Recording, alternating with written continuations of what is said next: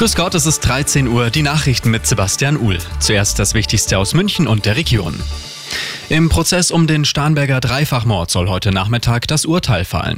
Vor drei Jahren hatte ein 22-Jähriger einen Freund und dessen Eltern erschossen. Der Anwalt des Hauptangeklagten fordert zwölf Jahre Jugendstrafe. Die Tat hatte besonders Schlagzeilen gemacht, weil die Ermittler zunächst auf einer falschen Spur waren. Sie gingen lange davon aus, dass es sich bei der Tat um ein Familiendrama handelt.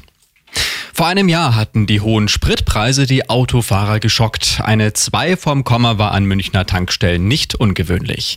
Mittlerweile normalisieren sich die Preise etwas. Benzin und Diesel könnten sogar noch günstiger werden. Arabella-Reporter Benedikt Meise. Die aktuellen Spritpreise sind mit denen vom März 2022 nicht vergleichbar. Im vergangenen Monat lagen E10 und auch Diesel im bundesweiten Schnitt bei ungefähr 1,75 pro Liter, also deutlich günstiger, was sich sogar in der Inflationsrate bemerkbar machen könnte. Rechnerisch um einen halben Prozentpunkt. Wenn die Wettbewerbskräfte jetzt weiter wirken und nichts Außergewöhnliches passiert, dann sollen die Spritpreise sogar noch weiter fallen, so die Prognose des ADAC. Dass sie wieder weiter steigen, ist eher unwahrscheinlich. Wissen, was die Kollegen verdienen. Einen Anspruch darauf sollten Angestellte in Zukunft auch in kleinen Unternehmen haben. Das fordert die Antidiskriminierungsbeauftragte des Bundes Attermann im Redaktionsnetzwerk Deutschland. Morgen ist der sogenannte Equal Pay Day. Er macht auf die Lohnlücke zwischen Männern und Frauen aufmerksam. Und das ist sonst noch los in München und der Region.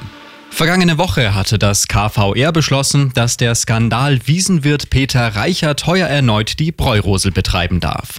Wiesenchef Baumgärtner respektiert den Entschluss zwar, wohl fühlt er sich dabei aber nicht, sagte er jetzt der Bild.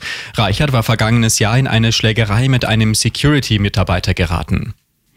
Und der Widerstand gegen den Brenner Nordzulauf von Grafing bis Kiefersfelden bleibt.